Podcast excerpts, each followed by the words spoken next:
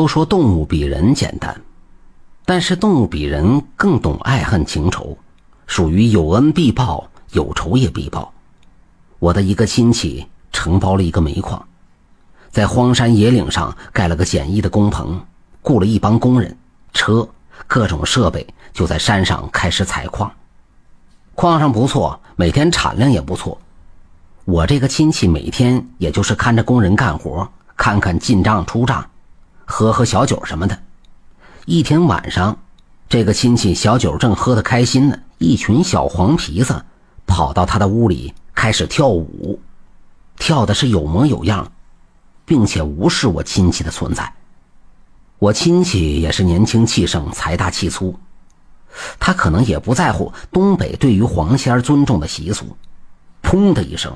一脚踢倒一只小黄皮子，小黄鼠狼嗷的一声就倒在地上，再也没起来。其他黄皮子就都跑了，亲戚也没在意，就把这个黄皮子随手扔在外面了。一个工人第二天看到了黄皮子的尸体，很诧异地问我亲戚：“怎么在矿上有个黄鼠狼尸体呢？”我亲戚满不在意地说：“是他踢死的。”这个工人是个经历比较多的四十多岁的人。他建议我的亲戚去找人看看，去拜拜，宁可信其有，不可信其无啊。可是我的亲戚还是一脸无所谓。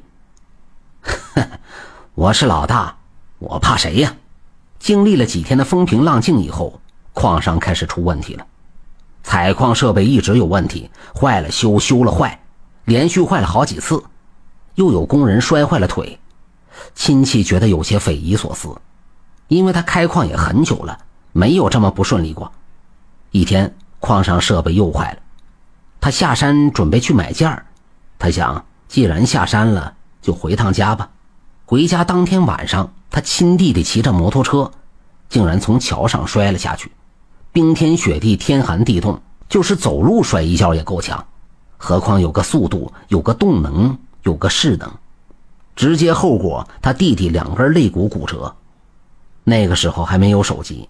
他弟妹觉得出去的时间太久了，这么长时间老公还没回来，就出去找，在那桥下面找到了，算是捡回了一条命。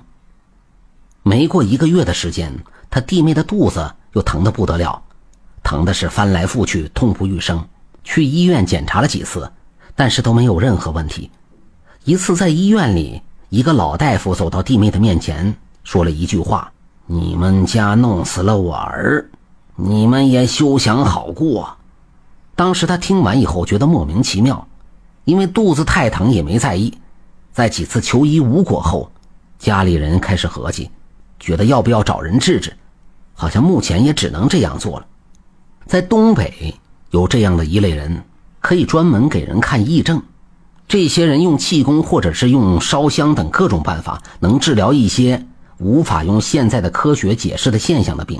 一般在几次求医无果的时候，都去找这类人。而且有个有趣的现象，一般方圆十几里都会有个出名的活神仙。据说当地的高干逢年过节也会去烧个香什么的。亲戚的弟妹找到了当地一个著名的活神仙。活神仙烧香一看，说是你家是不是有人弄死了人家的儿子？亲戚的弟妹想了一想，不可能啊。我们都是守法公民，不存在呀。活神仙就白了他一眼。黄仙儿的儿子，亲戚的弟妹就说：“哎呀，应该没有吧。”活神仙就说：“你好好想想吧，要不回去问清楚，否则我也帮不了你呀。”亲戚弟妹就无功而返。回去之后，亲戚的弟妹忍着疼痛，想了好久。也没想到自家谁弄死个黄仙儿的儿子，因为不要说当地都很尊敬他，就是不尊敬，一般也看不到啊。即便胆子大，看不着也鞭长莫及。他又想起自己老公摔断了两根肋骨，觉得可能真的是有家里人得罪了人家，便把亲戚问了个遍，都说没有。他就想，难道这活神仙弄错了？说来也巧。这个时候，他大哥回来了。弟妹一下想起来，他还没问他大哥，就问道：“大哥，你有没有打死过黄皮子呀？”什么？啊，就是黄皮子、黄鼠狼。前段时间我倒是踢死了一个。真的？那你可害苦了我了。你哪儿也别去，你要和我去见那大仙儿。他就和弟妹到了活神仙那里去了。那个大仙就问：“你踢死了人家儿子了？”我那亲戚就说：“是啊。”你有毛病啊！人家招你惹你了，遭报应了吧？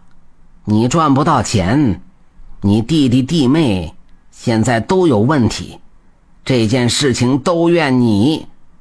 这人就很疑惑，那真要是这样，那为什么我弟摔断了肋骨，咋不是我的？哼，你肯定命中富贵，也伤不了你，只能拿你亲人开涮。他想了一想，好像比较对，因为他有好几个亲兄弟，属他过得最好，高中没毕业都混入机关做干部，开矿做生意赚了好多钱，一直风调雨顺的。那大仙要了亲戚的八字，把他的起家事情、家庭都算了一下，特别的准。这人相信了，也有些害怕了，慌忙的就问道：“哎呀，那可怎么办呢？”我只是不想让他在我屋里嘚瑟，大仙儿就说：“哎呀，做都做了，只能赔不是了，让人家原谅你，要不你休想再在那山上发财，你家也别想再安宁。”啊，好，好，你说说，我都照办。大仙儿让这人买了很多元宝，在山上烧给黄仙儿。还专门准备了个供桌子，上面一直准备了丰富的贡品，一直兢兢业业的供奉到了冬天采矿结束。本集播讲完毕，点赞收藏支持下吧。